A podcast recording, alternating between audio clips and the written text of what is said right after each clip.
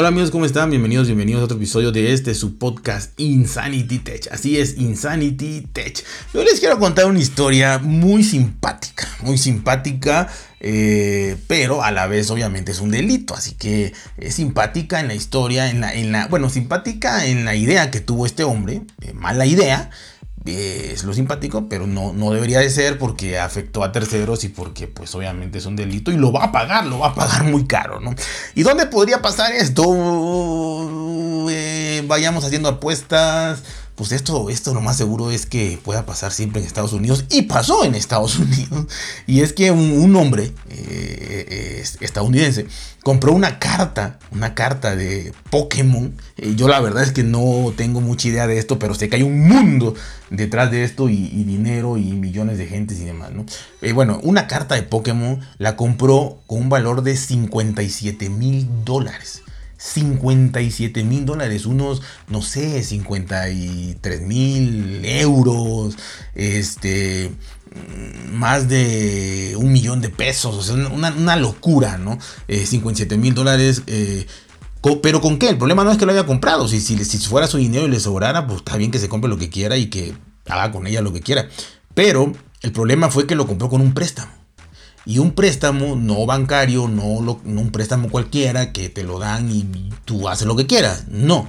Este, se lo compró con un préstamo COVID que hay, que hay en Estados Unidos, hay un préstamo por COVID a las empresas. Y ahora es acusado de fraude, porque además no te lo dan a ti como persona física, sino te lo dan por tener una empresa y por dependiendo del, del número de empleados y demás. La historia dice más o menos así que en Estados Unidos un hombre compró una carta de Pokémon, como ya le había dicho, por 57 mil dólares con su préstamo de COVID-19 y ha, sido acusado de fraude, por lo cual podría pasar hasta 20 años de prisión, de acuerdo con el diario de Telegraph. Este diario pues es un poco amarillista, por no decir mucho, pero la historia es real, la historia de la vida, la historia es real, obviamente no va a pasar 20 años en la prisión ni nada de esto, pero sí puede pasar este, un tiempecito, sí, no 20 años, pero dos años, eh, un año y ya es bastante. O pagar una multa estratosférica como la que se paga en Estados Unidos, ¿no? Es una multa, una fianza. Así que le saldrá muy caro. Esto yo creo que, que este préstamo le va a salir más caro, ¿no? Y se llama Bitnat eh, eh, de Dublín, Georgia, fue acusado de fraude después de que el gobierno dijera que mintió en una solicitud de préstamos por desastre de lesiones económicas. Así, se llama este, este lugar o este tipo de préstamos, préstamos por desastres de lesiones económicas sobre la cantidad de empleados que tenía y los ingresos que genera en su negocio este, esto por la pandemia. Repito, de acuerdo al número de empleados, de acuerdo a los trabajos que das, de acuerdo a los ingresos que generas, eh, pues tienes un, nivel de préstamos, ¿no? Y obviamente por la pandemia, para que subsistas por si tus ventas bajaron y todo esto y no corras a tus empleados. O sea, realmente es para eso, ¿no? Para proteger la economía, para que no quiebre tu negocio y para que también todos los empleados que tengas, este, pues no los corras o no se vean tan afectados, ¿no? Así que esa es la idea. Entonces esto, esto, es una tontería mayúscula, ¿no? Lo que hizo este hombre. Pero bueno, eh, según los documentos de la demanda impuesta por el distrito eh, sudeste de Georgia, este señor eh, presentó su aplicación, o sea, hizo el trámite para este préstamo, ¿no? En julio del 2020, cuando estaba la pandemia bien, bien durísima, ¿no? Y sobre todo en Estados Unidos. Así que él, pues obviamente en esta aplicación, pues te hacen las preguntas correspondientes o llenan los formularios correspondientes. El caso es que él dijo que su negocio había sido instalado desde el 2018, o sea, dos años antes, pero bueno, ya era válido. Tenía 10 empleados y generaba ganancias por 235 mil dólares anuales. Por lo tanto, pues fue aceptado, ¿no?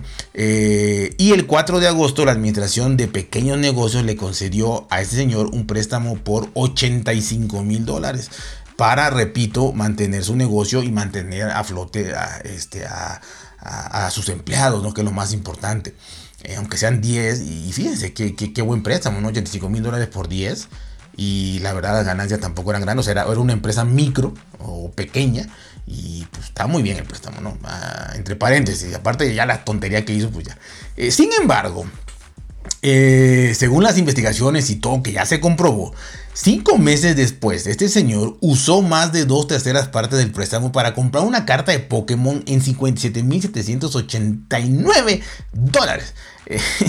la verdad que no se sabe, fíjate, hasta eso, no se sabe qué carta compró. O sea, lo de menos es que cabrona carta compró, ¿no? Este, o sea, qué, qué, qué, dibujo, qué insignia, qué cosa traía, eh, porque ha de haber muchísimas.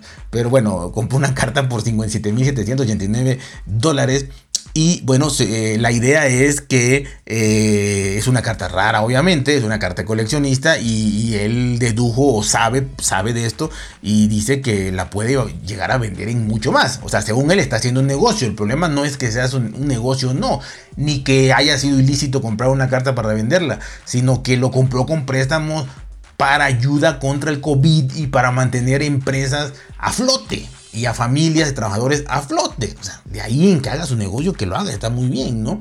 Entonces, esto, esto, esto, esto está inverosímil, ¿no? Eh, y por si fuera poco, de acuerdo a la investigación, el señor no tiene ninguna empresa.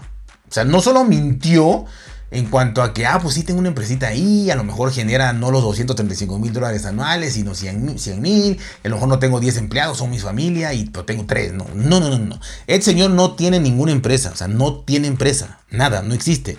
Por lo tanto, ahora se, se enfrenta a la pena que yo le decía máxima de 20 años, no la va a pasar, ¿no? Eh, y una multa, esto sí, esto sí creo que se la van a dejar Cayetano, quiera o no quiera, 250 mil dólares. 250 mil dólares.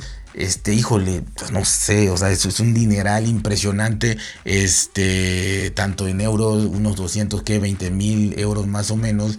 Y estamos hablando de, no sé, unos 4 millones de pesos, o sea, 4 millones de pesos más o menos, eh, que es lo que sí va a pagar. Eh, así que el juicio continúa, pero de acuerdo con la investigación de los fiscales, este préstamo le saldrá muy muy caro porque este, a pesar de que el juicio continúa, se supone que la multa ya, ya fue impuesta y, supuestamente eh, los 20 años de cárcel también han de estar negociando y, pues es lo que van a hacer al final de cuentas negociar. Pero no creo que le baje mucho la multa. En Estados Unidos probablemente o sea, sea más fácil negociar tus años de cárcel que la multa. Así que esta multa, este pago se las va, lo va a tener que solventar el señor de nombre raro Bidnat Audopsain en Georgia. Así que, pues bueno, esta, esta, esta es la historia de este señor que mintió, mintió flagrantemente y ahora tiene una carta muy valiosa de más de 57 mil dólares y por más cara que la llegue a vender,